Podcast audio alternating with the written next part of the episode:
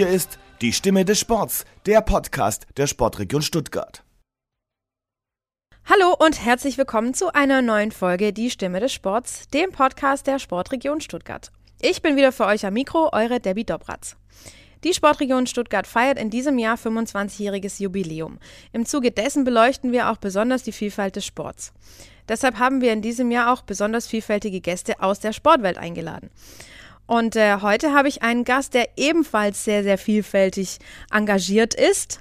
Nämlich ist er Sportjournalist und Moderator und Sportchef bei Regio TV hier in Stuttgart.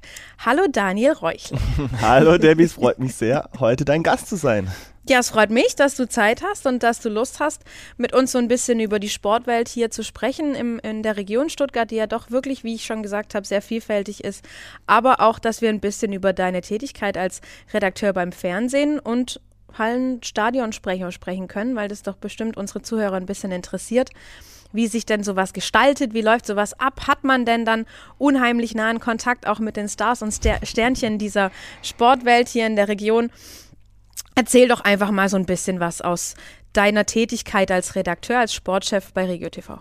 Ja, also ich bin jetzt mittlerweile seit zehn Jahren hier äh, bei Regio TV Stuttgart. Ne, elf sind es mittlerweile sogar, wie die Zeit äh, vergeht. Rennt. Und ähm, Vielfalt des Sports, du hast es angesprochen und das äh, passt ja wirklich super hier in die Sportregion rein. Ähm, weil es ist einfach auch für mich in meiner Tätigkeit komplett abwechslungsreich. Man hat so viele verschiedene Sportarten, man hat ähm, ein großes Breiten- und Amateursportangebot, aber eben auch der Spitzensport, der ist ja hier in Stuttgart megamäßig vertreten, viele Erstligisten und das eben auf viele verschiedene Sportarten verteilt und das macht die Berichterstattung extrem ähm, spannend. Also ich bin Sportredakteur, wie du gesagt hast. Ich moderiere bei Regio TV ähm, aber auch die Nachrichtensendung und eben auch unser Sportformat, einzelne Talkformate und berichte eben mit meinem Kollegen Volker Leitner jeden Tag bei uns im Programm über den Sport aus der Region. Und ähm, ja, wirklich, Vielfalt des Sports äh, trifft es auf den Punkt auch bei unserer täglichen Arbeit, weil äh, kein Tag ist gleich. Also wir schneiden auch selber, ähm, was vielleicht ein bisschen ein Unterschied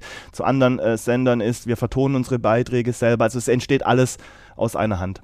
Das heißt, du bist vor und hinter der Kamera tätig. Richtig, richtig. Also ich äh, bin auch, genauso wie mein Kollege Volker Leitner, wir sind eigentlich bekannt, dass wir immer alleine mit unseren Ka Kameraausrüstung, Stativ äh, durch die Hallen rennen und äh, auf der Jagd nach Interviews und äh, guten Bildern sind.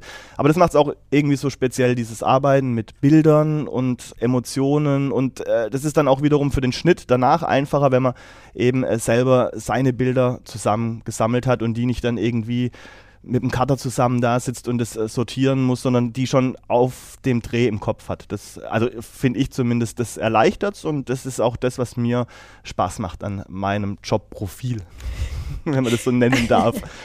Ja, jetzt ähm, äh, sind wir doch schon sehr ins Detail gegangen. Voll. Ich ähm, persönlich habe nicht ganz so viel Ahnung von Fernsehen. Echt? Das nee. werden wir jetzt ändern heute, hoffe ich. ja, deswegen würde ich da gerne noch ein bisschen nachhören, weil ich habe jetzt hier schon so Wörter gehört wie Cutter und hier zusammenschneiden und vertonen und ich weiß nicht was alles. Ich hätte auch ähm, sagen können, ich bin Content Creator, dann bist du da voll dabei, oder? So dann bin ich natürlich total auf Instagram. Genau. So sieht das da aus. Aber wie funktioniert das? Wie muss ich ein Laie das vorstellen? Also soll ich wirklich. Äh ich möchte das jetzt genau wissen. Wie sieht dein Sport, sportlicher Tagesablauf aus? Also fangen aus? wir mal an. Ein Beispiel, vielleicht ein aktuelles Beispiel. Ähm, ich weiß, ich habe heute Abend äh, einen Dreh mit Frank Stäbler, ähm, der sich auf die Olympischen Spiele vorbereitet.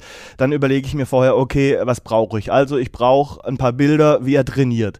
Dann habe ich mitgekriegt, dass er äh, Verletzungsprobleme hatte, immer wieder. Dann versuche ich daraus vielleicht eine Geschichte zu machen, denn er hat immer wieder mit Rückschlägen zu kämpfen, hat aber die Olympischen Spiele als Traum. Und so strukturiere ich mir schon mal ein bisschen ähm, meine Geschichte im Kopf vor, dass ich dann genau weiß, wenn ich zu ihm auf Dreh gehe, welche Fragen will ich stellen für den Beitrag, welche Bilder muss ich sammeln, damit ich dann nicht auf Dreh gehe und da wild drauf los filme und am Ende so viel Material habe und gar nicht weiß, was ich damit anfangen soll. Und dann ist es eben auch wichtig, dass ich gezielt die Fragen stelle, die ich für meinen Beitrag brauche, weil sonst unterhalte ich mich mit ihm eine halbe Stunde und schmeiße die Hälfte davon wieder weg. Also ich mache dann keinen Podcast mit ihm, wie wir zwei heute, sondern ich will ja gezielt Antworten von ihm haben und das muss ich eben vorbereiten. Und dann gehe ich raus auf Dreh, fahre zu ihm, ähm, sage ihm nochmal kurz, das und das würde ich gerne mit dir machen, passt das für dich? Dann sagt der Frankie auf jeden Fall, ja klar, so machen wir das.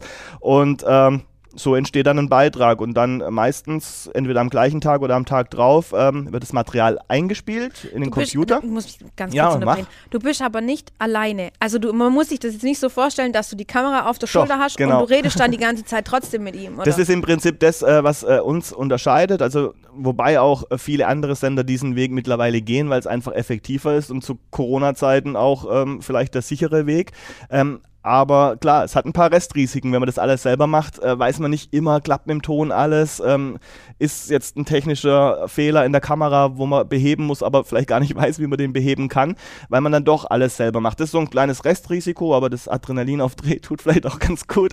Ähm, nee, aber ähm, das ist das, ist das was, was mir eben auch gefällt, dass ich das alles selber in der Hand habe. Also ich filme dann vor Ort wirklich selber und es ist dann echt so. Ich dackel dann an mit meinem Stativ, meiner Kamera, mit meinem Mikrofon und äh, mache das dann alles alleine, das stimmt.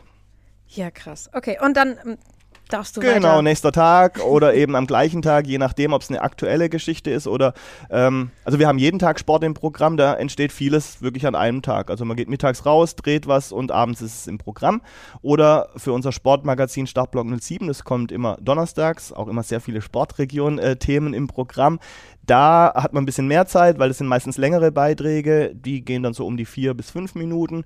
Da hat man ein bisschen mehr Zeit dafür und ähm, da spielt man eben das Material in den Computer ein, hat dann ein Schnittprogramm, macht sich schon mal eine Grobstruktur vom Schnitt, setzt die O-Töne, äh, die man gerne im Beitrag hätte, schon mal so in eine Reihenfolge, wie es sich dann aufbauen könnte, ähm, dass es auch sinnvoll ist am Ende und eine Geschichte ergibt. Und dazu bastelt man dann einen Text und mit Informationen, die man vielleicht eh schon hat oder die man dann neu ähm, im Interview bekommen hat. Ähm, und dann baut man sich einen Text zusammen, den vertont man dann wiederum, dann passt man nochmal die Bilder, die man schon mal vorgeschnitten hat, zusammen auf den Text und dann ist der Beitrag eigentlich fertig, dann kommt er zu uns in die Sendeabwicklung, ähm, wird ins Programm eingebaut, ähm, schreibt man noch eine Anmoderation, die dann im Studio anmoderiert wird. Das mache ich auch alle drei Wochen dann bei uns. Also moderiere ich dann auch quasi meinen eigenen Beitrag an. Und das ist dann einfach schön, wenn man das dann abends als fertiges Produkt äh, sieht und wirklich weiß, aha, das habe ich jetzt komplett selber gemacht. Und das äh, ist das, was wirklich Spaß macht, was ich ja jetzt aber auch schon Ewigkeiten mache. Also ich mache jetzt seit 1999 mache ich Regionalfernsehen. Also deswegen hat man da schon so eine gewisse Routine. Und man muss auch sagen, die Technik hat sich so weit geändert, dass die Kameras nicht mehr so groß sind. Früher waren da noch Kassetten drin, die musste man dann aufspielen äh, und durfte da keinen Fehler machen, sonst musste man den ganzen Beitrag nochmal neu schneiden. Heute ist alles digital und in Anführungsstrichen relativ einfach und deswegen passt der Begriff Content Creator wirklich ganz gut eigentlich. Also wir ähm, erstellen Inhalte und das täglich mit Bewegtbild. Also jeder, der äh, Interesse hat, mal beim Regionalfernsehen zu arbeiten, darf sich bestimmt an den Daniel wenden. Ja, Ihr also- habt doch bestimmt offene Praktika-Stellen oder sowas. Immer mal wieder, wobei Ja. das ähm, die natürlich gefragt sind und äh, wir auch viel ähm, über Volontariate machen. Also wir haben, wir gehören zum Schwäbischen Verlag in Ravensburg und da gibt es dann die Möglichkeit, ein Cross-Media-Volontariat zu machen, wo man sich alle ähm, Bereiche bei uns im Verlag anschauen kann. Also man ist dann bei der Zeitung, beim Radio und beim Fernsehen und ähm, das ist relativ neu und unterscheidet sich eben von einem klassischen Fernsehvolontariat und ist recht spannend. Und so haben wir eigentlich hier immer einen personellen Wechsel, weil die dann immer für ein halbes Jahr da sind und deswegen haben wir nicht so oft Praktikanten. Aber gerade aus dem Bereich des Sports habe ich immer mal wieder Ja. einen Sportler sogar bei mir gehabt, äh, der dann mal für ein paar Tage reinschnuppern konnte. Und das war dann irgendwie auch so ein bisschen eine Win-Win-Situation. Man hat dann auch mal so ein bisschen was Persönliches ähm, von den Sportlern erfahren und hat denen dann hoffentlich auch einen kleinen Einblick in, in unser Leben geben können. Jetzt ist es momentan in der Corona-Krise ja, ich nenne sie mal Corona-Krise, so, dass auch den Reportern oder den Fernsehjournalisten die Arbeit um einiges in Anführungsstrichen erschwert wurde. Ja. Wie habt ihr euch da als so eine One-Man-Show quasi ähm, rausgezogen? Wie hat es funktioniert? Auch ohne Sport kann man ja jetzt nur relativ wenige Beiträge dann dementsprechend senden. hat sich natürlich auch komplett irgendwie ähm, unterschiedlich entwickelt. Am Anfang war es wirklich so, da haben wir gedacht, okay, jetzt haben wir einen Lockdown, jetzt haben wir vielleicht noch ein paar Sachen äh, vorproduziert gehabt, ähm, jetzt könnten wir vielleicht noch ein, zwei Wochen senden und dann, äh, ich keine Ahnung, wie es dann weitergehen soll. Ich weiß, ich bin mit dem Volker da gesessen und wir haben gesagt, boah, was machen wir denn dann? Wir, wir können überhaupt nicht berichten.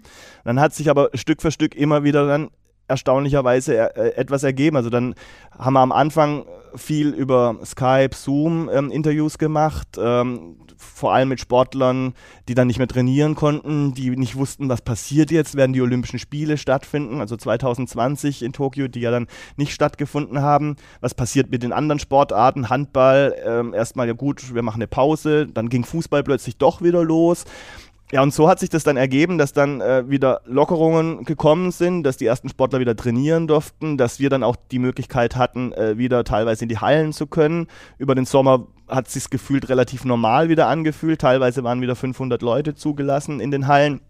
Und so konnte man dann wieder relativ schnell, relativ normal berichten und es ging dann auf einmal wieder. Klar, wir haben uns ein bisschen umstellen müssen, haben dann auch gemerkt, ähm, wenn jemand eben jetzt woanders ist und eben auch ähm, nicht diesen persönlichen Kontakt will, äh, finden wir trotzdem Möglichkeiten, um Interviews zu machen. Also dann halt haben wir uns teilweise Fragen überlegt und haben gesagt, kommt, dann nehmt halt euer Handy, haltet es quer in einem ruhigen Raum, schönes Licht und schickt uns das und konnten trotzdem mit Bewegtbild und vielleicht auch Archivmaterial Beiträge erstellen, ähm, weil ich diese Zoom-Geschichten jetzt qualitativ nicht so schön finde für einen Beitrag, wobei sich da technisch ja auch echt einiges getan hat und das vor zehn Jahren wäre jetzt, glaube ich, die Corona-Zeit ähm, richtig schwer gewesen für eine Berichterstattung, weil es einfach diese technischen Möglichkeiten so noch nicht gab und ähm, so hat sich jetzt immer weiterentwickelt, aber seit dem Saisonstart von vielen Ligen dann im September, Oktober ist es eigentlich für uns, und das ist echt ein Privileg, wo ich auch sehr dankbar bin und auch sehr demütig irgendwie äh, dran gehe, ähm, äh, hat sich ja so entwickelt, dass, dass wir wieder zu den Spielen können, dass wir nach den Spielen wieder Interviews führen können. Klar, alles mit Maske, Selbsttests. Ähm, werden jetzt immer wieder durchgeführt, aber wir haben eben die Chance, vor Ort zu sein. Ich meine, wie viele tausend Leute würden gerne wieder zum Handball, zum Basketball, zum, zum Eishockey, zum Volleyball gehen und wir dürfen es jede, jedes Wochenende. Also ich weiß es sehr zu schätzen und genieße es irgendwie auch, wobei trotzdem natürlich was fehlt. Also man hört es ja auch von den Sportlern und es ist einfach so eine leere Halle. Es ist, es ist nicht schön und man möchte sich nicht dran gewöhnen und ich hoffe, dass es auch spätestens im Sommer dann vorbei ist. Ihr seid ähm, im häufigen Austausch mit Leistungssportlern, mhm. mit Profisportlern. Gibt es denn so bestimmte absolute No-Gos bei einem TV-Reporter?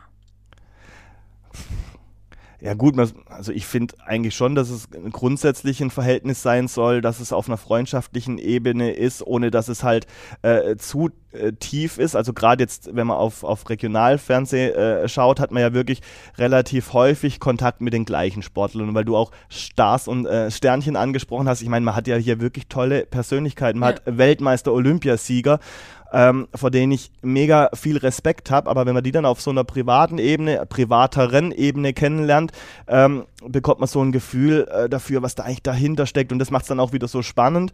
Aber ähm, so eine Distanz sollte halt trotzdem auf jeden Fall immer da bleiben. Es geht ja auch so ein bisschen um Neutralität im Journalismus, äh, wo beides beim, beim Regionalfernsehen dann echt teilweise schwierig ist, weil man ja dann auch mit denen ein bisschen mitfiebert, äh, die Sportler, über die man regelmäßig berichtet. Aber manche Dinge muss man ja auch äh, kritisch betrachten. Also das ist vielleicht äh, so eine Geschichte, dass man dann immer schaut, auch wenn man jemanden brutal sympathisch findet, dass man dann halt manchmal auch hinterfragt, äh, hoffentlich ähm, denkst du jetzt hier nicht so als Fanboy, sondern ähm, gibt es da vielleicht doch Dinge, wo man ein bisschen aufpassen muss, äh, wo, wo, das, wo man das vielleicht doch kritischer sehen muss. Und ähm, ja, so, das sollte dann vielleicht auch in den Beiträgen dann, dann rüberkommen, ohne dass man natürlich dann auch irgendwie plumpe Fragen stellt und jemanden mit Absicht irgendwo reinreiten will, weil das äh, verstehe ich nicht. Nur um eine hohe Klickzahl zu bekommen, dann vielleicht irgendein Thema zu suchen und das auszuschlachten, wo vielleicht gar kein so ein großes Thema ist. Also das ist jetzt nicht so meine Art der Berichterstattung. Ja, wir kennen ja alle die, die Fans, sagen wir mal, gerade im Fußball, wenn da ein, ein Redakteur eine, eine dumme Frage stellt, dann wird da direkt gebasht, aber wie geht man denn als Reporter mit schlecht gelaunten Sportlern um? Was macht man denn, um gerade so diese Situation aufzulösen, wo man eigentlich nur sagen will, ey, ihr habt heute echt nicht gut gespielt. Was war denn los? Also es liegt viel natürlich an der ersten Frage. Die sollte vielleicht nicht gleich so negativ sein, so, Junge, was habt ihr da für einen Scheiß gespielt? ich ich glaube, dann hat er relativ schnell keinen Bock mehr. Also da muss man so ein bisschen ein Gefühl für entwickeln, wie man ein Interview rangeht. Aber du hast schon richtig angesprochen, nach einer Niederlage mache ich nie gerne Interviews. Wobei man da dann auch über die Zeit schon genau weiß, welche Spieler oder welche Spielerinnen ähm, kann ich nach einer Niederlage ansprechen und weiß, ich bekomme trotzdem ein gutes Interview, vielleicht auch sogar ein kritisches. Habt ihr denn da Einfluss drauf, wenn ihr ansprecht oder also ich, es, ich, wird euch das nicht zugeteilt? Es gibt ja, wir, wir berichten Gott sei Dank nicht so oft über Profifußball, da hätte ich natürlich bei einer Niederlage wahrscheinlich gar keine Chance. Yeah. Und das ist wirklich dann schon wieder Luxus, auch durch die langjährige Berichterstattung und Begleitung von einzelnen Mannschaften kennt man natürlich dann jeden und dann auch bei den Neuzugängen bekommt man relativ schnell ein Gefühl dafür, wer ist in welcher Situation der richtige Ansprechpartner. Und das ist dann einfach so, dass man dann genau weiß, okay, nach der Niederlage, die drei Spieler, die brauche ich erst gar nicht fragen, weil A, haben sie eh keinen Bock drauf, dementsprechend werden die Interviews sein. Aber bei Spieler X und Y weiß ich, ähm, den kann ich jetzt fragen und kann auch sagen, in der zweiten, dritten Frage, das war aber richtig schlecht, woran lag es denn? Und dann weiß ich auch, dass da, dass da vielleicht sogar direkt auch eine kritische Eigenanalyse kommt und ähm, kann mich darauf einstellen und äh, bekomme dann trotzdem einen guten O-Ton, weil es läuft normalerweise über die Pressesprecher, hast schon recht, ähm, aber die wissen ja auch, oder ich sag denen, können die Spieler X haben, dann sagt er, ja, müsste eigentlich passen, ich frage ihn mal, oder er sagt, ja, komm, dann sprich, spreche ihn einfach direkt an. Also da ähm, haben wir mittlerweile mit den Pressesprechern und den Sportlern auch so eine Beziehung aufgebaut, dass das ähm, eigentlich immer sehr kollegial klappt und funktioniert. Ich würde jetzt direkt mal mit einer Entweder-Oder-Frage einsteigen. Okay. Die äh, richtet sich nach deinem Job bist du lieber vor der Kamera oder hinter der Kamera? Ich bin lieber hinter der Kamera und äh, stelle eben Fragen und mache Berichte. Ich bin eigentlich per Zufall vor die Kamera gerutscht, noch damals in Karlsruhe bei dem Sender, äh, wo ich damals war. Der ging in die Pleite und plötzlich waren alle weg. Und weil ich noch in der Ausbildung war, durfte man mich nicht rausschmeißen. Musstest du da war ich noch da. Und dann hieß es, äh, ja, und kannst du das? Ich so, nö. Ähm, willst du es mal probieren? Ja, wenn keiner da ist, dann mache ich es halt mal. Und dann habe ich so, oh, das ist doch ganz okay, muss man natürlich noch dran arbeiten. Aber jetzt hier hier für den Notfall reicht doch das erstmal. Und so bin ich so ein bisschen vor die Kamera gerückt. Ähm, ja, es ist jetzt nicht das, wo ich sage, oh, ich muss vor die Kamera, ich muss da immer gesehen werden und draußen müssen alle wissen, dass, dass ich der Daniel Räuchle von Regio TV bin. Das ist mir jetzt äh, nicht so wichtig, ähm, aber wenn es draußen gut ankommt und hier im Sender halt auch, dann heißt, kannst du das ähm, übernehmen, dann mache ich das gern. Ich habe da jetzt kein Problem mit und ähm, bin da jetzt auch nicht irgendwie nervöser als, als sonst, sondern hat, ja, da hat man sich dann jetzt auch dran gewöhnt ans rote Licht und an, an die Strahler. Ja, das war auch so eine Erfahrung, die musste ich ganz neu machen. Ähm, ich hab, wir haben einen Livestream gemacht vor ein paar Monaten und es wurde auch aufgenommen mit zwei Kameras und ich habe es überhaupt nicht gepeilt, in welche Kamera Wohin? ich denn jetzt gucken muss. Wo da ist ein rotes Licht. Wo ist denn das rote Licht? Ja, aber äh, beim Sportler des Jahres war das äh, ja. wahrscheinlich auch und, ja. und, und äh, da habe ich auch immer vor dir riesengroßen Respekt, weil ihr ja da auch ähm, unter normalen Bedingungen da dann auf die große Bühne äh, kommt im, im Vorprogramm und da sind einfach die weltbesten Sportler und sitzen da unten alle schick im Anzug und gucken alle nach oben und warten jetzt, was gesagt wird. Äh, also da wird mir, glaube ich, schon die Düse gehen. Ja, da geht, geht mir definitiv auch manchmal die Düse. Ich ja, vor, vor zwei Jahren war das so nett ich weiß gar nicht, ich glaube, die Story habe ich schon mal erzählt, aber es war echt schön, weil wir standen da oben und ich war total aufgeregt und man überlegt sich ja dann natürlich auch, was man sagt vor 720 Leuten und sowas und in dem Moment ist es natürlich weg, ja, und dann stehst du da und willst so ein bisschen was erzählen, weil es ist natürlich nicht ganz weg, weil du hast natürlich gearbeitet da mhm. dran und du hast ein bisschen was zu erzählen und ich guckte dann immer direkt die Tennisspielerin und jetzige ZDF-Expertin äh, Andrea Petkovic an und sie zuck, sie guckte immer so zurück und hat mir immer so zugenickt und hat mich so total bestätigt in dem. Schön. Und äh, so kennt man halt auch viele Sportler, die dann da unten auch sitzen und, und, und guckt die dann auch an und die interagieren dann auch mit dir. Ja. Und dann kommt man da runter, dann geht es auch. Ja, perfekt. Ja, weil das, das, das finde ich schon auch immer beeindruckend. Also das ist auch so, wenn du vielleicht nachher noch auf Highlights kommst oder sowas, also der Sportler des Jahres, das ist wirklich ähm, einmal im Jahr ein echtes Highlight, wo man sich schon sehr drauf freut und umso mehr hat man es natürlich das, oder uns allen wahrscheinlich das Herz gebrochen, dass er ähm, im letzten Dezember ein bisschen anders stattgefunden hat. Aber er hat stattgefunden, gab vielleicht auch ein paar kritische Stimmen, aber ich fand es im Großen und Ganzen ähm, gut, weil man den Sportlern einfach die Ehre erwiesen hat, ähm, die auch trotz oder während Corona äh, tolle Leistungen erbracht haben. Und ich glaube, für die Sportler war das auch ein, ein, tolles Gefühl, dass, man, dass sie gespürt haben, dass man sie nicht vergessen hat. Richtig, es ist halt einfach sehr schwierig für die Sportler momentan, da auch die Motivation zu finden. Man Richtig. hört immer von vielen Sportlern, dass sie sich total gut motivieren können, aber es fehlt doch auch irgendwie was. Wobei ich schon jetzt oft gehört habe, also gut, es war im ersten Lockdown, ich glaube mittlerweile hat sich das verändert, weil es ja jetzt wirklich Ziele gibt. Immer ja. mehr äh, Wettbewerbe finden jetzt schon wieder statt, natürlich ohne Zuschauer. Aber im ersten Lockdown, da hatten wir eine Serie mit dem Kultusministerium zusammen, Mach mit, bleib fit, mhm. äh, wo wir zum Beispiel die Ellie Seitz da hatten oder auch die Marie Loros äh, Jungfleisch und die haben dann Übungen gemacht für Schüler. Dann haben die immer gesagt, und die Carla Borger war noch da, dann haben die gesagt, ja, das, das hat jetzt echt Spaß gemacht, mal wieder ein bisschen was anderes, weil, boah, so mit Training aktuell, ich weiß gar nicht, wofür mhm. sollen wir drin, drin, denn trainieren und ja, vielleicht tut es meinem Körper auch mal gut, nichts zu machen. Und da habe ich schon das Gefühl gehabt, oh, nicht, dass die jetzt da in so einen Flow reinkommen, wo sie merken, das geht ja auch ohne den Sport, weil ja. alle drei, die ich jetzt genannt habe, äh, haben jetzt noch ein großes Ziel. Gott sei Dank 2021 die Olympischen Spiele. Ja. Ich gehe mal schwer davon aus, äh, dass sie jetzt wirklich auch äh, stattfinden. Und, ähm, und das hat mich schon überrascht, dass die dann wirklich in so ein Motivationsloch gefallen sind und gesagt haben, für was soll ich denn jetzt trainieren? Es sind keine Wettkämpfe, ich, ich weiß überhaupt nicht, was ich machen soll. Also das hat mich schon auch ein bisschen traurig gemacht. Ja, aber den Sportlern geht es ja auch nicht anders als uns. Im Endeffekt, jeder von uns, jeder Privatmann, jeder Mensch, der mit Sport zu tun hat, jeder, der normal gearbeitet hat, ist auch in so ein Loch ja, gefallen. Das stimmt. Es war am Anfang war es noch dieses, oh ja, wir schaffen das zusammen, es wird alles toll und super. Manche Sachen waren ja auch cool, ein bisschen ja. mehr Zeit für die Familie, mal Richtig. ein Wochenende frei bei mir, ja. das gab es äh, gefühlt zehn Jahre nicht. Ähm, Habe ich mich teilweise auch echt äh, dabei erwischt, wo ich dann auch gesagt habe, naja, eigentlich ist es ja gar nicht so schlecht. genau. Aber nach zwei, drei Wochen dann so, oh, kein Kickers-Spiel am Samstag, war es der TVB spielt nicht am Wochenende. Ja. mein Leben hat keinen Sinn mehr. Übertrieben gesagt. Ich habe yes. mehr Sport gemacht. Siehst du, du warst einer von denen, die mehr Sport gemacht hat. Ich bin eine von denen, die viel mehr kochen und backen seitdem. Auch gut. Auch gut. Hat alles ja, ist seine nicht Vorteile. ganz so gut für die schlanke Linie. Du musst ja nicht immer selber essen, aber kochen macht doch auch Spaß. Der ja, Prozess kochen und backen ist, ist, total beruhigend. So letztens war ich irgendwie vor zwei, drei Wochen war ich total aufgeregt und wusste gar nicht, was ich mit mir anfangen soll. Weißt du, dieses innere ja. Unruhe und so Lockdown überdrüssig, dann stelle ich mich doch tatsächlich in die Küche und mache sie Zitronenkuchen. Finde ich gut. Hätte ich auch nie gedacht von mir, aber mein Gott, so ja, aber verändert so, man so sich. setzt man sich dann ja auch neue Ziele. Bei dir ist es dann, jetzt mache ich einen Zitronenkuchen und bei den, bei den Sportlern ähm, war es dann, was ich auch zum Beispiel bei vielen Turnern gehört habe, die ja wirklich ein immenses Programm an, an, an Training ja, haben und ja.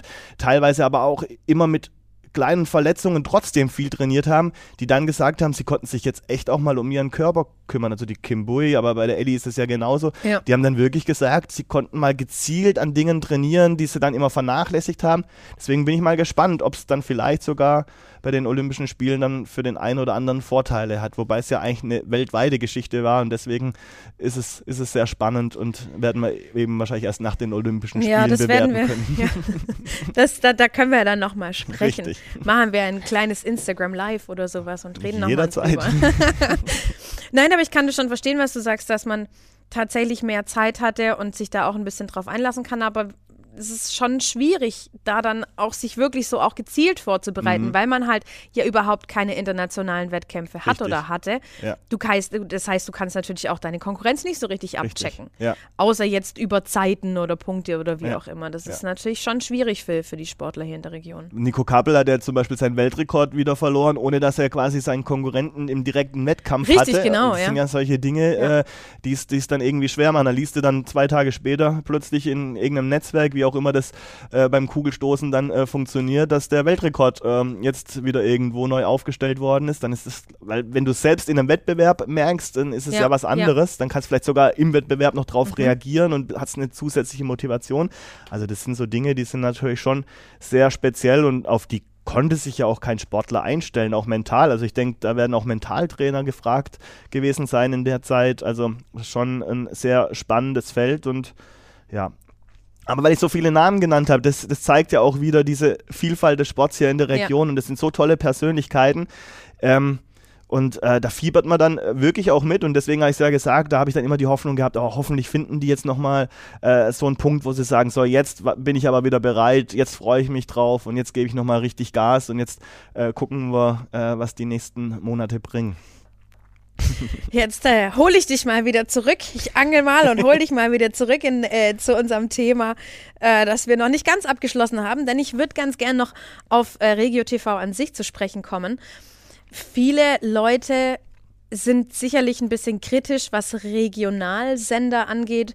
Ähm, vielleicht haben viele Leute davon auch noch gar nicht gehört, dass es irgendwie so Regionalsender gibt. Wo findet man die denn im Fernsehen? Ganz hinten. das ist schon mal das erste Problem, ja. Wie, wie, wie geht man denn damit um? Was, was möchtest du den Leuten, die sagen, äh, Regionalsender brauche ich nicht, mitteilen? Okay.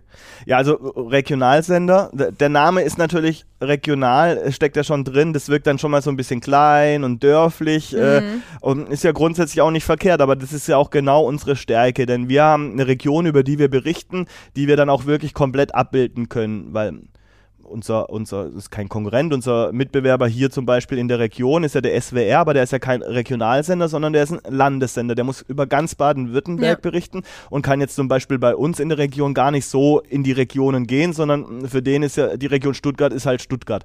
Und da haben wir eben den Vorteil, dass wir, und das ist ziemlich deckungsgleich mit der Sportregion Stuttgart auch, wir als Regio TV Stuttgart wirklich ähm, die Sportregion Stuttgart abbilden können und da dann auch in den Breitensport, in den Amateursport reingehen können, auch mal ähm, über zweite Liga Handball berichten oder sogar äh, noch tiefer gehen, mal zum Hockey, wo viele ja gar nicht wissen, dass zum Beispiel die Bietigheimer Hockeydamen in der ersten Bundesliga spielen. Also Dinge, äh, die man beim Landesfernsehen jetzt nicht erwartet und beim bundesweiten und äh, Privatfernsehen ja sowieso nicht. Und ähm, äh, wenn Corona so viele schlechte Seiten hatte, dann hat es für den Regionalfernsehsender den Vorteil gehabt, dass sich viel mehr Menschen in dieser Zeit äh, für die Region äh, interessieren. Also wir haben extrem hohe Zuschauerzuwächse in den letzten Monaten gehabt, weil man gespürt hat, die Leute interessiert jetzt nicht, wie viel ähm, wie hoch die Inzidenz äh, in, in Schleswig-Holstein ist, mhm, sondern richtig, äh, ja. sie, sie wollen wissen, äh, ob in Bad Cannstatt ein Hotspot ist ja.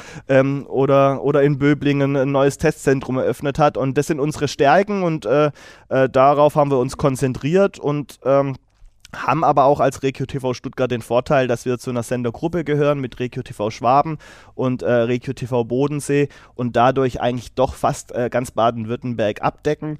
Äh, wir haben zum Beispiel auch mit den anderen Regionalsendern in, in Baden-Württemberg eine Kooperation, wo wir einzelne Projekte zusammen machen. Wir haben die Landtagswahl jetzt alle zusammen übertragen mit einer großen Live-Sendung. Also dann ist das Regionale gar nicht mehr so klein, äh, wie es klingt, sondern äh, man hat da doch tolle Möglichkeiten und äh, es macht auch wirklich Spaß, Regionalfernsehen zu machen und äh, man braucht es nicht immer so kleinreden und äh, wir sehen es an den Zuschauerzahlen, die wirklich äh, gut sind und wir haben jetzt auch ein paar Versuche gemacht, haben ähm, zum ersten Mal jetzt äh, Handball gezeigt, die Frauen-Bundesliga, die Heimspiele von Bietigheim werden noch in dieser Saison ein, zwei Spiele dann auch übertragen und ähm, wir haben da ähm, wirklich eine sehr positive Resonanz äh, bekommen, wenn man jetzt in Sachen von, vom Sport auch äh, äh, spricht und sind da echt zufrieden und es macht Spaß.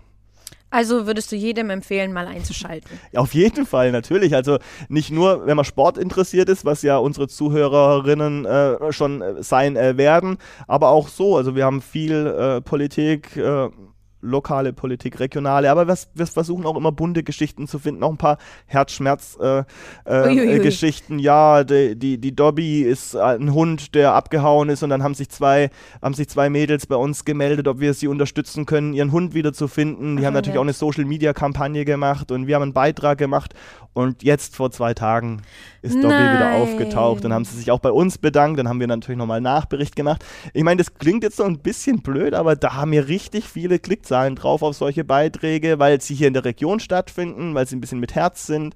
Und ähm, ja, diese Mischung versuchen wir immer hinzubekommen. Die, die härteren Themen, wir müssen natürlich auch über Unfälle in der Region berichten, so traurig das ist, ähm, über, über äh, sonstige Dinge, die passieren, äh, die vielleicht nicht so schön sind. Aber diese Mischung versuchen wir immer hinzubekommen, dass eben auch so ein Herzschmerzteil dabei ist oder irgendwas Schönes, Buntes. Emotionen ziehen Leute. ja. Und Emotionen finden auch in Hallen und in Stadien statt, das du ja auch machst. Zurzeit du, nicht, ähm, ja, momentan nicht, aber generell. Ähm, du bist auch Moderator des Sporttalks von der Sportregion ja. Stuttgart. Schon seit 2017. Auch schon, ja. Schon eine Weile jetzt, ne? Frauen im Sport war, glaube ich, die Premiere. Richtig, am, am Weltfrauentag. Und da war dann damals. plötzlich ein Mann als Moderator ja. dabei. War aber auch eine sehr tolle Erfahrung und da ging es mir wahrscheinlich so ähnlich wie dir ähm, beim, beim Sportler des Jahres, mhm. äh, bei, bei deinem Beispiel mit Andrea Petkovic. Also die saß jetzt leider nicht da, sonst hätte ich sie wahrscheinlich auch als mein Fixpunkt ge genommen. Aber äh, das war dann für mich schon äh, dann auch ein bisschen was Neueres. Ich habe solche Businessabende und so schon moderiert. Aber ähm, in dem Fall, wenn man weiß, weiß, ähm, das ist jetzt das erste Mal, wo man den Sportler des Jahres äh, moderiert, äh, Sportler des Jahres sage ich schon, äh, die, äh, den Sporttalk moderiert. da schauen jetzt alle ganz genau drauf, wie macht der Neue das jetzt. Davor war es ja auch lange eine Frau und dann in dem Fall ähm, vor lauter Frauen oder vielen ja, Frauen ja. war das schon eine spezielle Situation. Aber äh, der Sporttalk ist auch ein sehr tolles Format äh, von der Sportregion und mittlerweile ist es auch so ein bisschen was familiäres, weil es sind ja dann doch immer äh, die gleichen, äh, die man dann trifft und dann macht es echt Spaß auch ähm, mit den Gästen zu interagieren, weil auch das Publikum sich immer mit einbindet und das äh, zeichnet den, den Sporttalk wirklich aus. Und auch die, die Gäste sind immer sehr hochkarätig, also ist auch ein sehr schönes Format. Hoffentlich kann der auch bald wieder mhm. stattfinden. Vor allem in diesem Jahr, 25 Jahre Sport. Richtig. Es gäbe so viel zu feiern. Oh ja. Wie fängst du denn dann so deine Gäste, wenn du jetzt solche Businessabende machst? Und das ist ja auch eine Podiumsdiskussion der Sporttalk. Wie versuchst du deine Gäste einzufangen, wenn die jetzt mal zu hitzig werden? Ja. Oder zu weit aus. Eigentlich wäre es ja schön, also äh, wenn es vielleicht sogar öfter passieren würde, dass es ein bisschen hitziger wird. Also wir hatten jetzt meistens Themen, ähm, die ganz gut zu diskutieren waren, wo es jetzt eigentlich nie so wirklich eskaliert ist. Also, also es, richtig eskaliert ist es Gott sei Dank noch nie, ja, aber wo es dann vielleicht auch mal so ein bisschen, so ein bisschen kontroverser äh, wurde. Ähm, aber äh, es sind einfach auch alles Gäste, ähm, die gut erzogen sind und die einfach wissen, wie man, wie man in so eine Podiumsdiskussion geht, wie man eine gute Diskussion hinbekommt, äh, die aber stets sachlich bleibt und deswegen ist es als Moderator gar nicht so schwer. Da ist es eher, ähm, wenn man vier, fünf Gäste auf dem Podium hat, äh, eher ähm, die Kunst oder auch mein Anliegen, dass jeder ungefähr die gleiche Sprechzeit mhm. bekommt. Und das muss man eben versuchen zu steuern, dass man die Nachfragen dann gezielt an den Nächsten stellt, so, so dass es wirklich funktioniert, dass, dass nicht jemand da sitzt, der dann am Ende von eineinhalb Stunden nur zehn Minuten gesprochen hat und sich dann auch irgendwie doof fühlt. Ähm, das ist so ein bisschen, bisschen das, was ich mir dann immer vornehme, dass jeder gleich viel Sprechzeit bekommt und äh, dass es eben am Ende eine, eine Diskussion ist, die, wo man dann am Ende rausgeht und sagt, ja, das hat mir jetzt was gebracht, da kann ich was mitnehmen und das hatte ich jetzt eigentlich schon die letzten Male das Gefühl, es ging ja beim letzten um Daten, das war sehr spannend, Datenanalyse, was passiert mit den Daten, ähm, war für mich ein ganz neues Feld, war in der Vorbereitung auch nicht so ganz einfach, weil es teilweise sehr komplex war von den Themen, aber ich glaube, äh, beim Talk selber konnten wir es ganz, ganz gut auffangen. Ja. Ja, auch da digital sind wir auch ein bisschen neue Wege gegangen. Richtig. Da durften wir noch ein paar da haben, aber mhm. auch nicht so viele. Aber das Ganze auch äh, digital. Ich glaube, da haben wir alle gelernt. Viel, viel mehr wird jetzt äh, in der digitalen Welt stattfinden in Zukunft. Ja, da können wir schon froh sein, dass es jetzt passiert und nicht vor mhm. zehn Jahren. Richtig. Da wären wir da gesessen und hätten überhaupt nichts machen ja. können. Auch so privat, ne? Da hätte es ja kein Fa Facebook, kein Netflix. Also Facebook vielleicht gerade schon, ja. aber Netflix, wenn wir alle vorm Fernseher gesessen hätten, auf die guten Filme gewartet. Hätte ja? lang warten können. Ja. äh, man hört schon, dass du unheimlich viel machst. Wir sprechen jetzt schon über deine TV-Tätigkeit, jetzt über deine Moderatorentätigkeit bei Podiums und Business-Diskussionsabenden. Ähm, ich habe es aber schon angesprochen, du bist auch Stadion- und Hallensprecher. Jo. Was ist denn da der Unterschied? Ähm, ja gut, die Hallensprecher findet in der Halle statt und Stadionsprecher im Stadion. Also Stadionsprecher bin ich äh, bei den Stuttgarter Kickers. Ähm, Hallensprecher ähm, äh, bin ich so ein bisschen so ein Springer, so der zweite Mann, wenn mal irgendwo einer ähm, ausfällt. Also ich habe das bei der SGB BM Bietigheim in der Erstligasaison ähm, habe ich das gemacht. Äh, nee, in der Zweitligasaison äh, war es, ähm, wo der Michael Gläuber eine Zeit lang ausgefallen ist. Da äh, habe ich dann als äh, ich, bin ich dann eingesprungen und habe ähm, sechs Spiele, sechs Siege mhm. als, als Hallensprecher bei der SGB BM bei den Männern gemacht. Bei den Frauen habe ich schon einige Spiele als Hallensprecher gemacht und beim TVB Stuttgart bin ich auch schon eingesprungen, auch jetzt in der, in der Geisterspiel-Saison für den Jens Zimmermann, ähm, mit dem ich auch ähm, viel zusammenarbeite, der ja auch ähm, hier in der Sportregion ähm, bekannt ist, auch schon dein Gast war Richtig. und ähm, ja, der ja auch ähm, Sportmanager ist und auch äh, viele Sportler aus der Region betreut, der aber auch äh, Moderator und Hallensprecher ist und der auch bei uns bei RecuTV eine eigene Sendung hat, den Academy Talk. Und ähm, von daher kam das dann immer so, ähm, dass wenn er nicht konnte, dass ich dann beim TVB zum Beispiel auch eingesprungen ja. bin.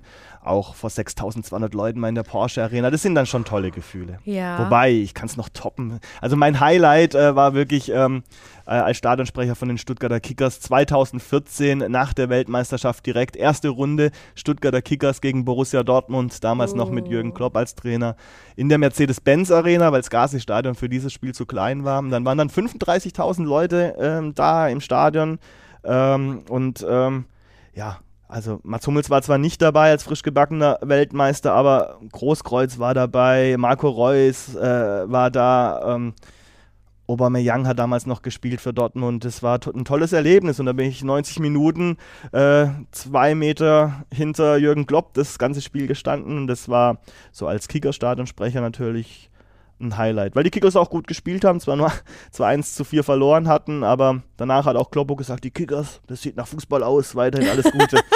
ja, damals waren sie noch in der dritten Liga, jetzt spielen sie leider in der Oberliga. Ja. Hm, ja. äh, kommen wir gleich zu. Okay. Möchte, ich möchte nur noch mal kurz, ähm, Tatsächlich finde ich aber doch, dass es einen Unterschied gibt zwischen ja. Stadion und Hallensprecher. Okay. Weil ich finde, wenn ich jetzt so beim TVB in der, in der Porsche Arena bin, wenn jetzt kein Corona ist, dann gehen die unheimlich ab. Das ist ja. schon krass, wie die cool, Fans ja. da abgehen, vor allem gerade vom TVB. Die haben natürlich auch echt super Fans. Und jetzt so eine Stadionatmosphäre wie bei den Kickers auf der Waldau. Jetzt hat es sehr, sehr geschwebelt, aber. Ähm, heißt so. ja, schon, oder? Ja, klar. ähm. oben, im, oben, oben auf der Waldau. So, ist doch schon auf ein bisschen Fall ein Unterschied. Im, im Degerloch. Nee, definitiv nicht im Degerloch, nee, sagt man nicht. ähm, ja, äh, es ist allein schon von der Sportart ein Unterschied, ähm, weil beim Fußball kann es natürlich passieren, dass 0-0 ausgeht, dann ähm, muss ich kein Tor ansagen, dann sage ich nur die Auswechslungen an. Ähm, beim, beim, beim Fußball oder bei den Kickers ist es eher so das Programm davor. Ähm, natürlich auch vor allem eigentlich für die Zuschauer gedacht, dass man da eben ein Programm hat. Nicht zu viel, weil sowas finde ich dann auch wiederum nicht gut, wenn man hier so den Hampelmann macht und jetzt alle Hände in die Luft. Und da sind die Fußballfans natürlich dann auch nochmal ein bisschen zu unterscheiden von ja, die anderen sind anders Sportfans. Als die, als die genau, also gell? wenn ich jetzt allein an die Ultras denke, die hätten natürlich am liebsten ein bisschen gute Mucke vor dem Spiel, dann die Aufstellung und dann geht's los. Ich meine, Union Berlin fährt ja, glaube ich, dieses Prinzip. Da gibt es auch kein, keine Tormelodie und nichts und da wird der Eckball nicht präsentiert von Firma Hans Dampf, Richtig. sondern das ist ähm, wirklich Fußball pur. So ähnlich versuchen wir es auch bei den Kickers ein bisschen zu machen machen. Das soll ja auch die Kickers ein bisschen vom großen VfB unterscheiden, dass das halt noch Fußball ist, wie es mal war, gell? Also so. da soll es noch nach, nach, nach, Rasen und Bratwurst riechen und, und der Schweiß der Spieler soll auf die Tribüne getragen werden. Ähm, ehrlicher Fußball, aber ja gut, das ist natürlich in der Oberliga auch noch einfacher zu verkaufen. Ja, definitiv. aber wir haben schon versucht, auch ein bisschen ein Programm zu machen, ähm, um die Leute zu unterhalten, ohne sie zu nerven. Und, äh, aber wie du schon gesagt hast, ist eine ganz andere Art der Moderation weil beim Handball, da passiert halt die ganze Zeit was. Ja. Und hier eine Auszeit und jetzt und äh, auf, die Jungs brauchen euch jetzt wieder und da darf man ja auch mehr. Ähm, beim Fußball ist es ja tatsächlich auch verboten, dass der, dass der Stadionsprecher während dem Spiel sagt, so und jetzt auf geht's, Applaus für unseren Torhüter. Und beim Handball ist es ja ganz normal, wenn Yogi ja. Bitter eine Parade macht, dann ist das der Yogi und 6000 rufen Bitter. Ja. Und äh, und er transportiert es ja dann auch mit, mit Gesten. Und das ist ein, auch so ein bisschen ein Spielen äh, des, des, des Sprechers mit der Mannschaft und ein Überschwappen und äh, die Zuschauer mit einbeziehen, das natürlich echt super funktioniert. Und deswegen, weil ich habe mich ja lange gefragt, macht es überhaupt Sinn, Hallensprecher bei Geisterspielen oder Stadionsprecher, aber das ist glaube ich auch der Sinn dahinter. Und da habe ich mich auch mit, mit Jens Zimmermann ausgetauscht, ähm, es geht ja um die Spieler und mhm. die spüren das tatsächlich auch jetzt, wenn vielleicht nur die Aufbauhelfer äh, in der Halle sind und ein bisschen auf ihre Trommeln hauen, wenn der Hallensprecher den Namen ruft und vielleicht dann doch mal sagt, und jetzt äh, muss noch mal was kommen, auf geht's Jungs, äh, dass da dann teilweise ein Ruck durch die Mannschaft geht und deswegen ähm, ist diese Rolle nicht zu unterschätzen selbst oder erst recht jetzt in der Corona-Zeit, weil wenn ein Spiel vom TVB gegen Kiel so läuft, äh, dass, dass die Jungs äh, spüren, dass sie da vielleicht gewinnen können, dann schwappt der Funken fast alleine schon auf die Zuschauer rüber. Da muss der Hallensprecher gar nicht mehr so viel machen, nur ja, noch einen ja, Namen nennen ja. und die drehen schon durch, so wie du es gesagt hast. Aber jetzt in der Zeit ähm, ist es, glaube ich, doch eine Rolle, wo sich wahrscheinlich auch echt viele Zuschauer daheim fragen, wieso schreit denn der Hallensprecher jetzt? Da ist doch gar niemand in der Halle, ähm, den man nicht unterschätzen darf.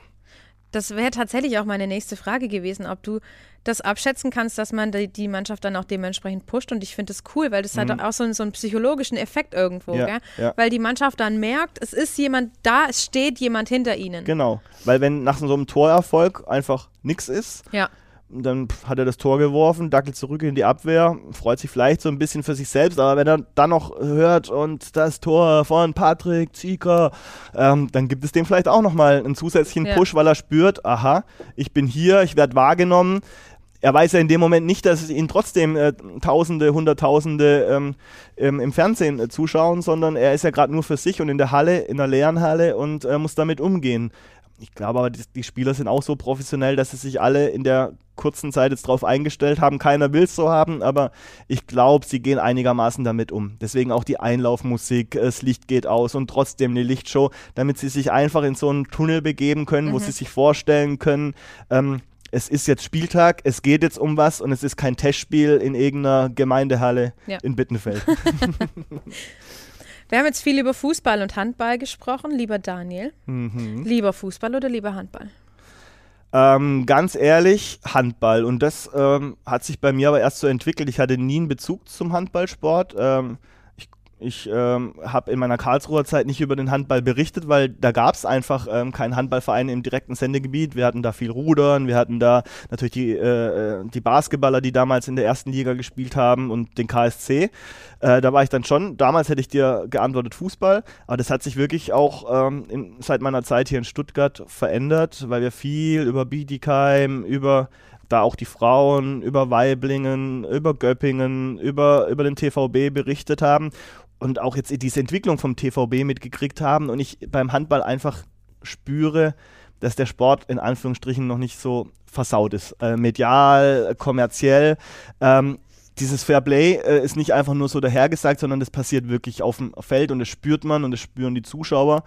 Und ähm, ich hoffe, dass der Handball vielleicht sogar davon profitiert, dass der Fußball jetzt auch in der Corona-Zeit, glaube ich, nicht immer das beste Bild abgegeben hat. Äh, immer durfte der Fußball zuerst, immer wurden Forderungen gestellt etc.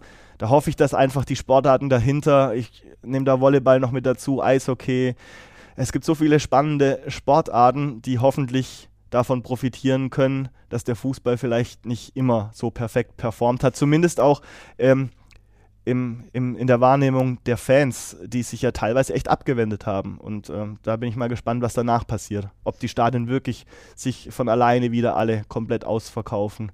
Da bin ich mal sehr gespannt. Aber deswegen Handball, wobei ich mich natürlich nach wie vor für Fußball interessiere, aber da echt mittlerweile nicht mehr jedes Spiel anschaue und wirklich dann gern mal wieder so einen Amateurkick angucke, wo es wirklich noch so zur Sache geht. Das gefällt mir einfach. Ja, halt der echte Fußball. Gell? Ja, ich weiß nicht, ob das der echte Fußball ist. Natürlich ist es, ist es äh, beeindruckend, äh, wenn man sieht, was ein, ein, Leroy Sané oder ein Serge Gnabry, was die mit dem Ball machen können. Und es ist beeindruckend und äh, die haben auch verdient, Stars zu sein. Ja. Aber äh, ja, manchmal macht es halt auch schon Spaß, auf, auf so einem Dorfplatz zu sein und sich ein Pokalspiel anzugucken, wo es richtig zur Sache geht. Solange es fair bleibt. Ja. Ähm, ich muss da spielst ab und zu schon auf, auch mal aufpassen. Spielst du auf irgendwas an, oder? Nein, ich bin schon äh, ein emotionaler Gucker auch. Also äh, ich, ich kann jetzt nicht ein Fußballspiel angucken, wo ich für keinen von beiden bin. Das geht bei mir gar nicht. Wie, wie läuft es dann als Hallensprecher? Darf man als Hallensprecher na, für muss, seine eigene Mannschaft sein? Also als Hallensprecher. Oder ähm, Stadionsprecher? Also grundsätzlich gilt da auch neutral zu sein ja, und eben. immer vor allem fair zu sein. Aber wenn ja. die Kickers ein Tor machen, dann kann ich natürlich schon Emotionen äh, reinbringen, dass, dass das Stadion dann auch die Emotionen aufnimmt und äh, dementsprechend dann äh, richtig abgeht. Also das, das muss ja auch so sein. Ähm, was nicht sein darf, ist. Äh, ähm, natürlich äh, zu pöbeln. Ähm, wobei, da muss ich ja dann auch wieder sagen, ähm, wenn, wenn ich mich für eine Mannschaft interessiere und nah an der dran bin, dann fieber ich mir der schon auch mit. Ja. Und wenn das Mikrofon dann ähm, aus ist, dann, dann kann ich da auch echt vielleicht dann auch mal ein äh, bisschen anfeuern. ich bin da aber Gott sei Dank ruhiger geworden und vielleicht war die Corona-Pause jetzt auch mal ganz gut. Hat die dich ein bisschen beruhigt? Ja, ich bin, ja, genau, ich bin ja nicht mehr der Jüngste. okay, ähm, dazu sage ich jetzt nichts. Ähm, wir, ich würde jetzt mal überleiten. Wir haben jetzt viel über Fußball gesprochen, über Handball, das sind mehr, mehr oder weniger Sommersportarten. Mhm. Ähm, du warst aber jetzt auch bei der nordischen Ski-WM in ja. Oberstdorf ja. und hast dort gemeinsam auch mit Jens Zimmermann Richtig. Äh, bist da zum Einsatz gekommen als auch Stadionsprecher. Genau. Wie beim Skispringen. Es war für mich natürlich ein tolles Erlebnis. Also Wintersport war für mich ja ein bisschen Neuland und vorbereitend auf die WM war ich ähm, im letzten Jahr ähm, 2020 beim Nordic Weekend in Oberstdorf mhm. und war da Stadionsprecher, allerdings beim Langlauf. Damals noch mit Zuschauern und das war meine Premiere. Da war ich natürlich ultra nervös, aber da ähm, war ich auch im Team von Jens Zimmermann und der hat gesagt: Daniel, für die WM hättest du Bock und ähm, könntest du dir das vorstellen? Da habe ich mich natürlich reingefuchst, viel Langlauf geschaut, äh, Statistiken gelesen, Ergebnisse angeguckt und ähm, mich mit den Namen beschäftigt, die ja nicht immer einfach sind, weil viele Skandinavier dabei ja. sind, äh, viele auch aus Russland. Äh, was man bloß nichts falsch ganz, macht. Ganz, man will ja da nichts falsch, äh, falsch aussprechen, wobei ich bei den, bei den russischen Namen jetzt ja auch schon gelernt habe, dass ein, aus dem O mal schnell ein A wird, ähm, wo man dann dementsprechend aussprechen muss, sich dann aber vielleicht der ein oder andere deutsche Fan fragt, was sagt denn der? Da steht auch ein O. Ähm, ja, das ist so ein bisschen bisschen die Kunst. Äh, da konnte ich sehr viel lernen. Und dann haben wir uns quasi auf die WM vorbereitet, wussten ja aber da auch ein ganzes Jahr lang nicht, was wird denn da jetzt genau sein? Werden Zuschauer da sein? Werden keine Zuschauer da sein? Dürfen vielleicht ein paar kommen oder nicht? Und nachdem dann klar war, äh, nein, es findet ohne Zuschauer statt, äh, mussten dann, also der Jens Zimmermann hat das alles geplant, das ganze Venue-Management, also was passiert in den Stadien, was für eine Show äh, wird es geben, wer moderiert was, gibt es einen Field Reporter in Anführungsstrichen oder einer halt, der in der Menge ist und die Menge dann auch pusht fällt natürlich dann äh, weg und deswegen muss man ein bisschen umswitchen. Also waren meine ganzen Langlaufvorbereitungen in Anführungsstrichen äh, umsonst. Oh nein. Und es hieß, Daniel, wir haben uns das überlegt, ähm, vielleicht vom zeitlichen Ablauf und auch vom Aufwand und vom äh, Anteil deutsche Kommentar äh, Deutsch kommentieren, Englisch kommentieren, wir teilen uns das auf. Ähm, kannst du beim Skispringen ähm, das übernehmen und ähm, der Jens ist dann zum Langlauf gegangen und ähm, ja, dann habe ich mich, aber für Skispringen habe ich mich so oder so eigentlich schon immer interessiert und ja. deswegen äh, war das dann äh, ein relativ einfacher Schritt und ähm, ich habe mich drauf gefreut und es war wirklich, es waren wirklich zwei richtig tolle Wochen, sehr ereignisreich, für mich sehr lehrreich. Ähm, emotional natürlich auch beim Skispringen mit den deutschen Erfolgen. Natürlich. Und da kommen wir jetzt wieder äh, zu der Situation, was macht ein Stadionsprecher da? Also man muss sich auch vorstellen, in, in, dem Stadion sind dann trotzdem die ganzen Sportler, die ganzen Teams, Volunteers waren auch noch da. Also wir sprechen jetzt leider nicht von 25.000, aber es waren dann trotzdem 200, 300 Leute da, die ja dann doch auch erwartet haben, dass ein bisschen was passiert. Ja. Wir hatten auch ein Vorprogramm, wo ich Moderationen im Stadion gemacht habe, wo wir einzelne Einspieler ähm, gezeigt haben auf der Videowall, aber da muss man sich dann einfach davon lösen, muss sagen, okay, jetzt ist es so, ähm, es sind keine 25.000 da, aber ich stelle mir einfach vor, es wären 25.000 da. Wir ziehen das jetzt professionell durch und machen ein Programm und am Ende war es auch da so, es ging vor allem um die Sportler. Es war eine Weltmeisterschaft, auf die haben die das ganze Jahr hingefiebert, waren froh, dass sie stattfinden kann. Und das sollten sie auch spüren. Und ähm, ich glaube, das haben wir ganz gut umgesetzt bekommen, wenn ich so das Feedback jetzt auch höre und wenn man dann auch die emotionalen Momente sieht bei, na, bei der Siegerehrung. Es war eine tolle Lichtshow, äh, wo man sich dann auch wiederum fragt, warum muss das alles so inszeniert werden? Aber es war eine Weltmeisterschaft, die Bilder gehen um die Welt und äh, das war, war, war schon wichtig, ähm, dass man da dann auch trotzdem richtig Gas gibt und das professionell sieht und nicht sagt, gut, das, sind, das interessiert ja eh keiner, das sieht ja eh keiner. Ähm, ich, ich, ich moderiere da halt ein bisschen was runter. Und das war sehr lehrreich, hat sehr viel Spaß gemacht.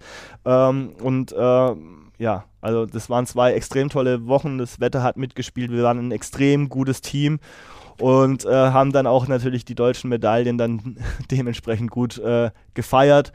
Zumindest eben unter den Bedingungen. Ja, wie es halt so geht. wie es halt so geht. Deswegen, gell, ein Tipp für dich, Karl Geiger, Sportler des Jahres, sollten wir auf jeden Fall im Auge ich behalten. Ich glaube, den haben wir, schon, haben wir schon im Auge, ja, ja.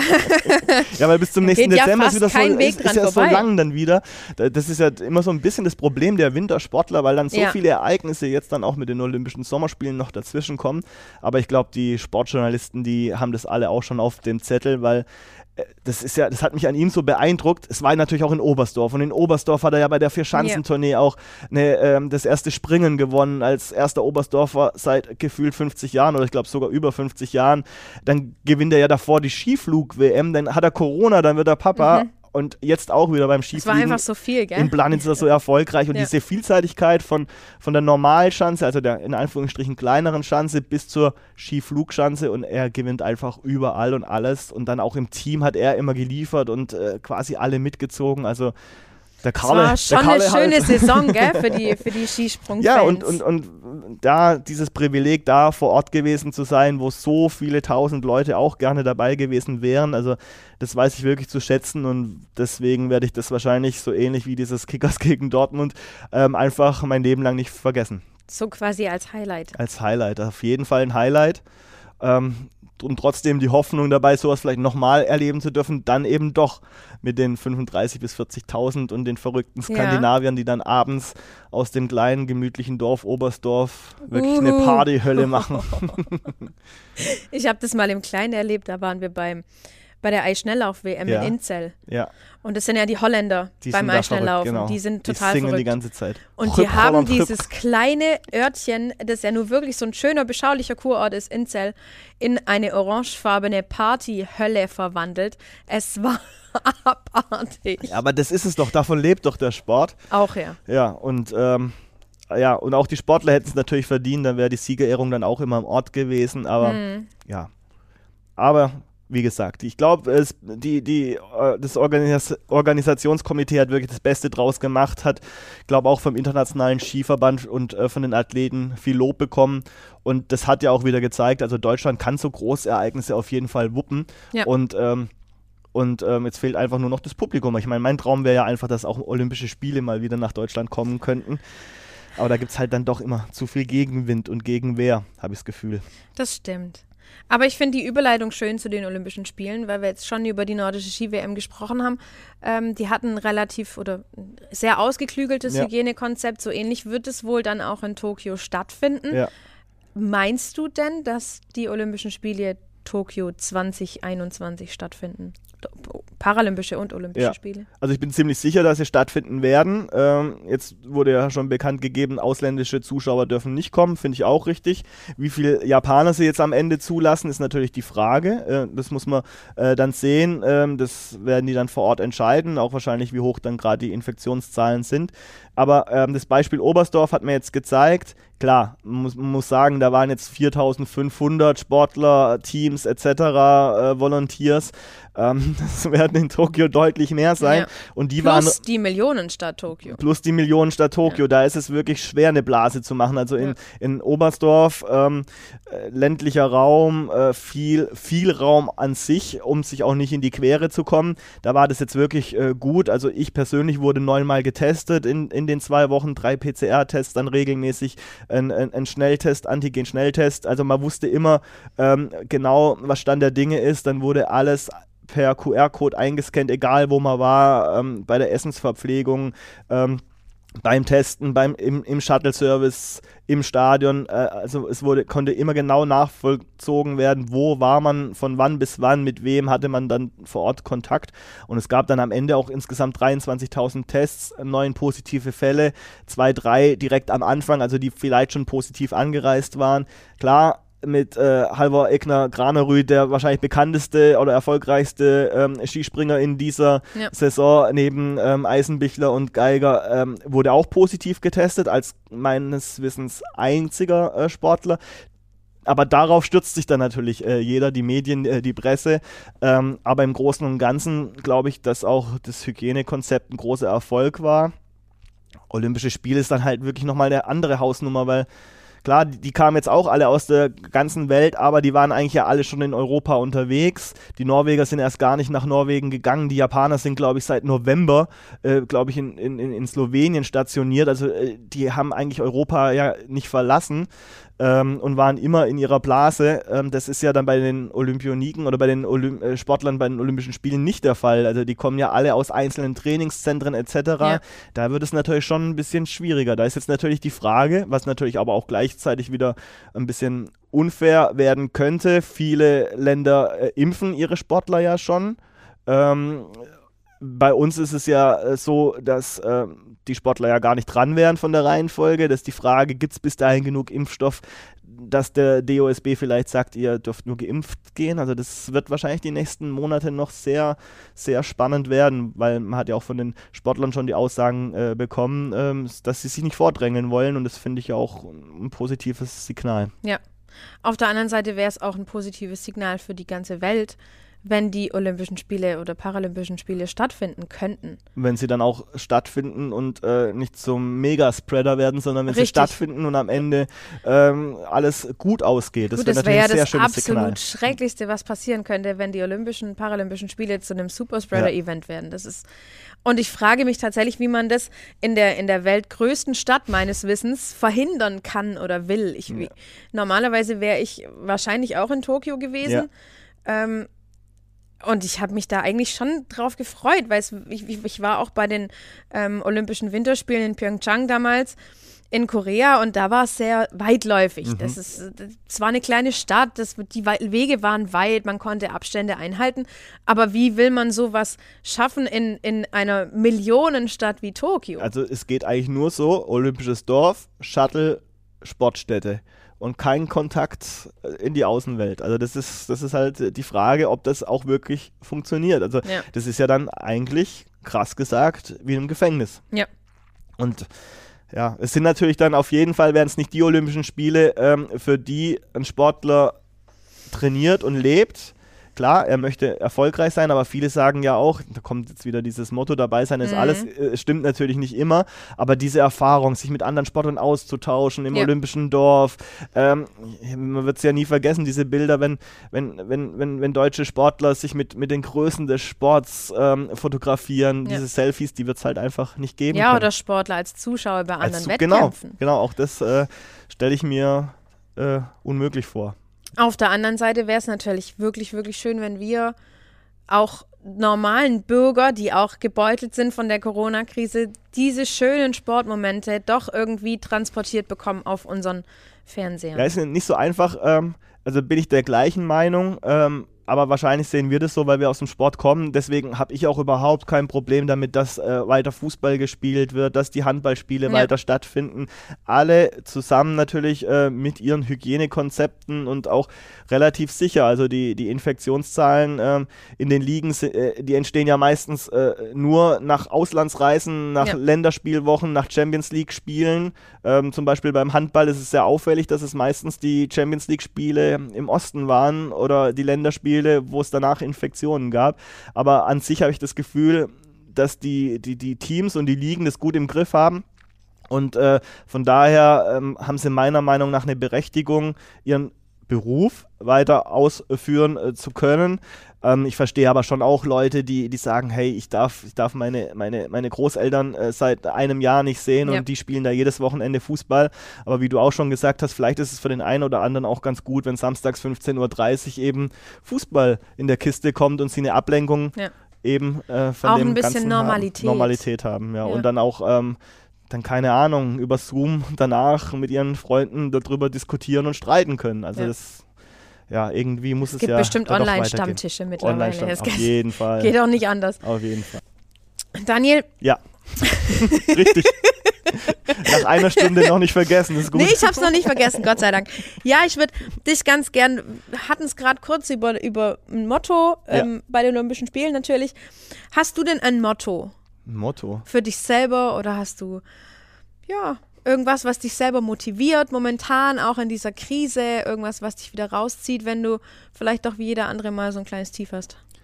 Na, mich motiviert einfach das Leben an sich. Also ähm, einfach jeden Tag ähm, versuchen zu genießen, ähm, Spaß zu haben. Also ich mag zum Beispiel auch Regenwetter im Herbst.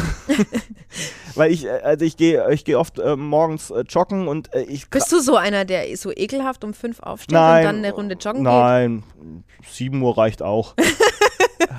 ja, Naja. also die Hasen und die Rehe sind meistens schon wieder im Wald.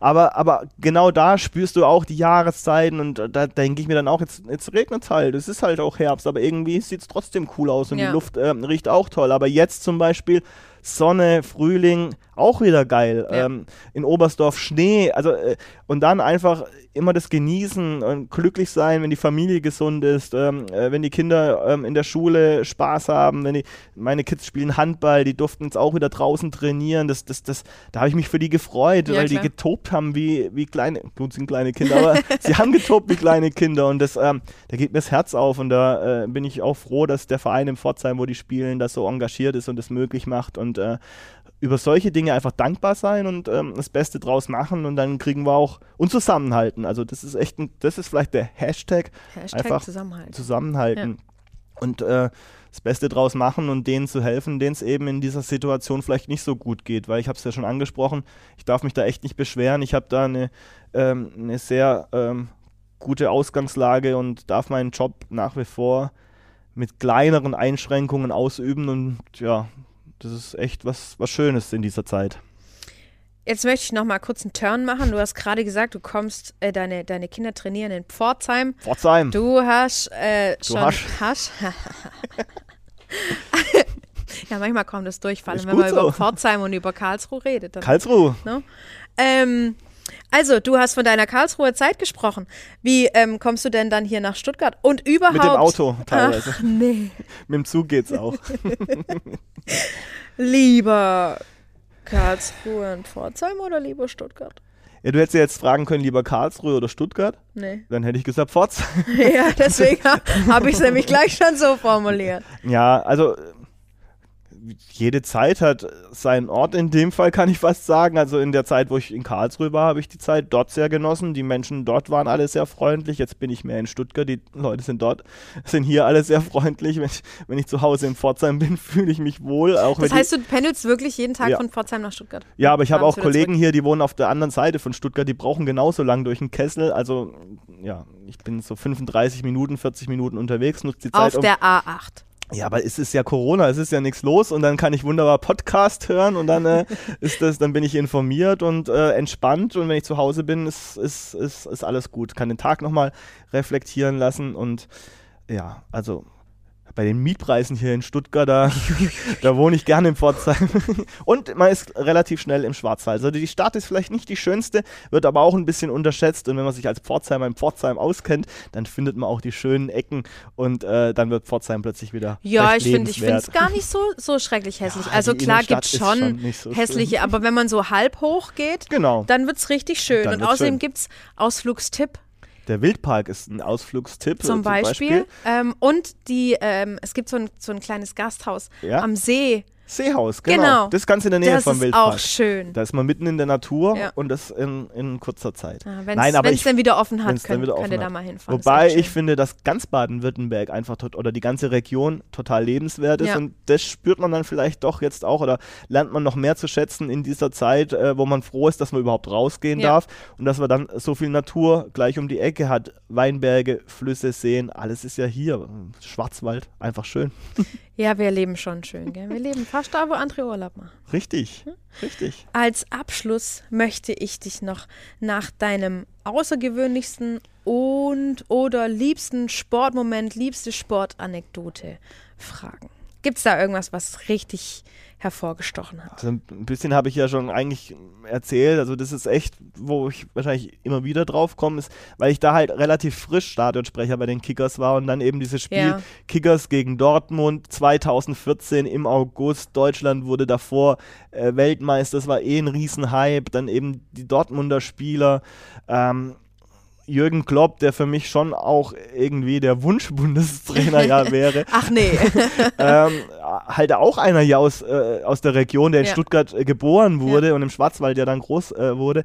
Das beim Kickers, äh, glaube auch mal gespielt hat, beim ersten FC Pforzheim mal gespielt hat, als für zu schlecht empfunden wurde damals in der Oberliga. Also das sind so viele äh, Dinge, die in diesem Spiel zusammengepasst hatten. Ich war drei Stunden vor Anpfiff im Stadion, bin durch die Dortmunder Kabine gelaufen, da hingen dann schon die Trikots eben von Reus und Co.